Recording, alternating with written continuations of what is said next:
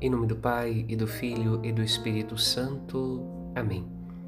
Nesta terça-feira, a palavra de Deus meditada na liturgia da Igreja nos convida a contemplar com os olhos o que Deus está fazendo em vista da salvação do seu povo. Principalmente, nossos olhos são convidados a ver Jesus, a escutar Jesus, a perceber a proclamação do seu Evangelho e as maravilhas que sua presença no meio da história humana é capaz de realizar.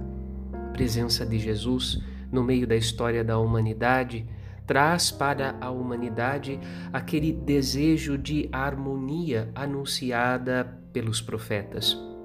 Peçamos ao Senhor que Ele nos conceda esta graça de experimentarmos a Sua presença forte neste Natal, contemplando com os nossos olhos esta obra maravilhosa que Deus descortina diante dos nossos olhos, o Evangelho anunciado aos pequeninos.